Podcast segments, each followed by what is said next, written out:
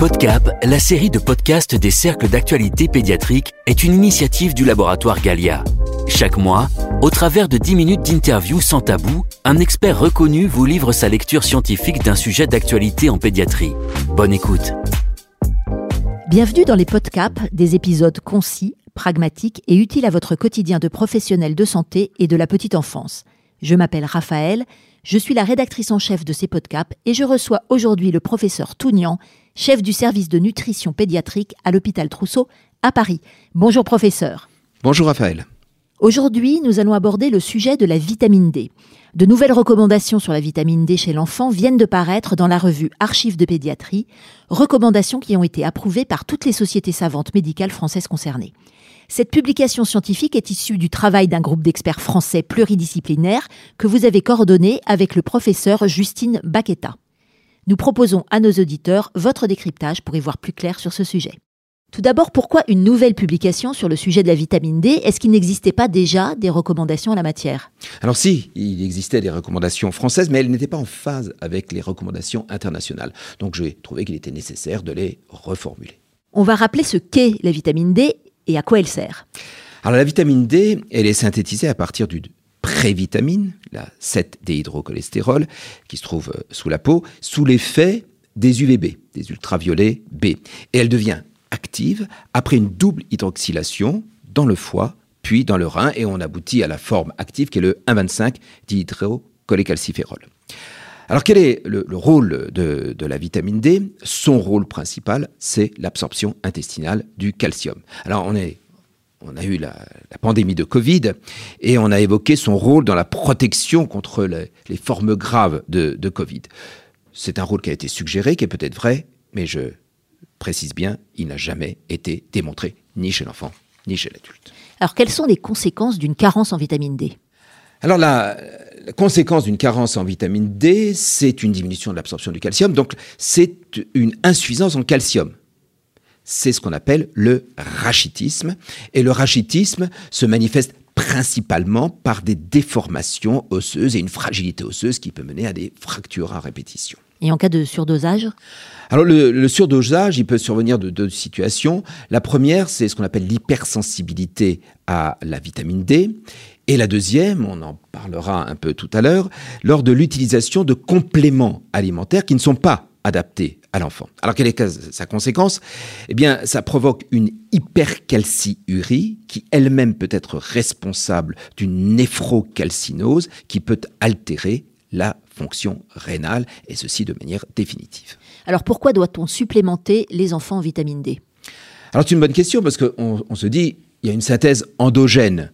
Donc pourquoi aller supplémenter euh, des, des enfants qui sont capables de fabriquer la vitamine D? Eh bien tout simplement parce qu'on a été habitué à vivre habillé. Et donc, comme on est habillé, on n'a pas assez de synthèse de vitamine D. Alors, comme vous le savez, depuis 93, les laits infantiles sont euh, enrichis en vitamine D. Donc, on pourrait se dire, bah, les, petits ne devraient pas avoir besoin de vitamine D. Eh bien, si, parce que l'enrichissement n'est pas suffisant pour couvrir la totalité des besoins. Alors, vous allez me dire, pourquoi on n'en a pas mis suffisamment? Eh bien, pour éviter les surdosages, notamment chez les enfants qui sont hypersensibles à la vitamine D et qui ne pourraient donc plus boire les laits infantiles qu'on leur euh, propose. Enfin, reste l'alimentation. Eh bien, l'alimentation ne permet pas d'apporter suffisamment de vitamine D. En effet, pour assurer les besoins en vitamine D, les enfants devraient consommer chaque jour 150 grammes de poisson chaque jour, ou 1,5 kg de viande, ou 15 œufs. Autant dire que c'est absolument pas possible. C'est pour ça que tous les enfants doivent être supplémentés en vitamine D de 0 à 18 ans. Alors, quelles sont les doses recommandées pour la supplémentation en vitamine D? Alors justement, dans, cette publication du groupe d'experts, voilà les, les recommandations qui ont été faites. Entre 0 et 2 ans, 400 à 800 unités par jour. Et ceci, quel que soit le mode d'alimentation, au sein, au biberon, et quelle que soit la couleur de peau. Entre 2 et 18 ans, l'idéal serait de donner, de continuer à donner 400 à 800 unités par jour. Ceci dit, on est conscient que, notamment chez l'adolescent, ça sera quasiment utopique d'assurer ça. C'est pour ça que la deuxième possibilité, c'est de donner 50 000 unités tous les trois mois. Et si vraiment on n'arrive pas à attraper l'adolescent quatre fois par an, eh bien, il faudra donner 80 à 100 000 unités une fois en automne, une fois en hiver. Un point important, Les enfants à risque, les enfants à risque de 2 à 18 ans, entre 0 et 2 ans, ça ne change pas. Ce sont les enfants qui ont une peau pigmentée, les enfants qui ont une peau qui n'est pas exposée au soleil, les enfants obèses, les enfants végétaliens et ceux qui ont une corticothérapie prolongée. Eh bien, chez ceux-là, c'est très simple, on double des doses. C'est-à-dire, au lieu de 400-800, 800 à 1600 unités par jour, ou bien 50 000 unités toutes les 6 semaines au lieu de 3 mois, ou bien 80 à 100 000 unités tous les 3 mois au lieu de 2 fois par an. Enfin, dernier point, les ampoules à 200 000 unités, qui est d'ailleurs recommandée dans les anciennes euh, recommandations, eh bien, elles doivent être proscrites parce qu'elles entraînent un pic d'hypercalciurie et elles pourraient donc favoriser la néphrocalcinose. Alors, quel produit choisir pour la supplémentation? Ça, c'est une question extrêmement importante. Seuls les médicaments qui sont approuvés par la NSM doivent être prescrits. En France, on en a trois. C'est simple. On n'a plus que trois.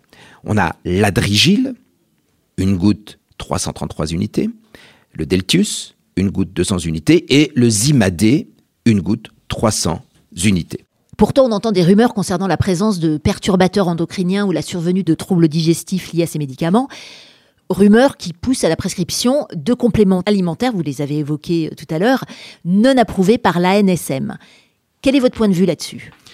Alors, c'est pas mon point de vue, d'ailleurs, c'est le point de vue des, 16 experts de la publication euh, dont on a parlé. On a très clairement écrit que, un, ces rumeurs qui concernent les éventuels troubles digestifs ou les troubles endocriniens euh, par ces perturbateurs endocriniens qui seraient dans ces médicaments sont totalement infondées. Ce sont des rumeurs totalement infondées. Donc il faut l'oublier. Deuxièmement, on remplace ces vrais médicaments par des compléments alimentaires. C'est volontairement que je ne donnerai aucun nom. Et comme ils ne sont pas approuvés par la NSM, eh bien la concentration de vitamine D peut varier de 50 à 150% de la valeur indiquée. Ça veut dire que on ne sait pas exactement quelle quantité on donne à l'enfant et on l'expose à des sous et à des surdosages, surtout à des surdosages. En effet, on a eu plusieurs cas de surdosage qui ont conduit les enfants en réanimation. Et d'ailleurs, la NSM a fait des déclarations autour de ça. Et à ce moment-là, le professionnel qui a prescrit cette fausse vitamine D, on va dire, peut être mis en cause en cas de plainte des parents. Donc, surtout, on n'utilise que les médicaments qui sont approuvés par la NSM. Il faut oublier ces autres compléments et surtout oublier toutes ces rumeurs totalement infondées autour des perturbateurs endocriniens ou des troubles digestifs. Alors, en pratique de ville, est-ce qu'on doit vérifier le statut en vitamine D par un dosage? Alors, en routine, on ne fait pas de dosage de vitamine D, mais uniquement en cas de suspicion de rachitisme ou en cas de suspicion de, surdosage. Qu'est-ce qu'il faut doser à ce moment-là? Le 25 hydroxycholécalciférol. Tout à l'heure, j'ai dit que c'était le 1,25 qui était la forme active, mais on dose le 25 hydroxycholécalciférol. Si on a besoin de contrôler, il faut savoir que le dosage doit être fait dans le même laboratoire, parce que ça peut varier d'un laboratoire à un autre. Et enfin, quelles sont les cibles à atteindre? 20 à 60 nanogrammes par millilitre. En dessous de 20 nanogrammes par millilitre, l'enfant est en carence. Idéalement, d'ailleurs, il vaut mieux qu'il soit à 30. Et au-dessus de 60 nanogrammes par millilitre, il est en surdosage et il est en franc surdosage à partir de 80 nanogrammes par millilitre. Alors pour conclure euh, ce podcast, quel message souhaitez-vous adresser à vos consoeurs et confrères sur ces recommandations sur la vitamine D? Eh bien, c'est qu'il faut supplémenter tous les enfants en vitamine D de 0 à 18 ans. Souvent, les enfants sont bien supplémentés entre 0 et 2 ans, mais par la suite, on oublie cette supplémentation. Donc c'est là où il faut y penser, notamment chez l'adolescent dont la croissance staturale euh, explose. Deuxièmement, euh, L'idéal, ce serait bien évidemment une supplémentation quotidienne, comme je l'ai dit tout à l'heure, mais euh, c'est assez compliqué. Et donc, le passage à une supplémentation trimestrielle à partir de deux ans me paraît raisonnable.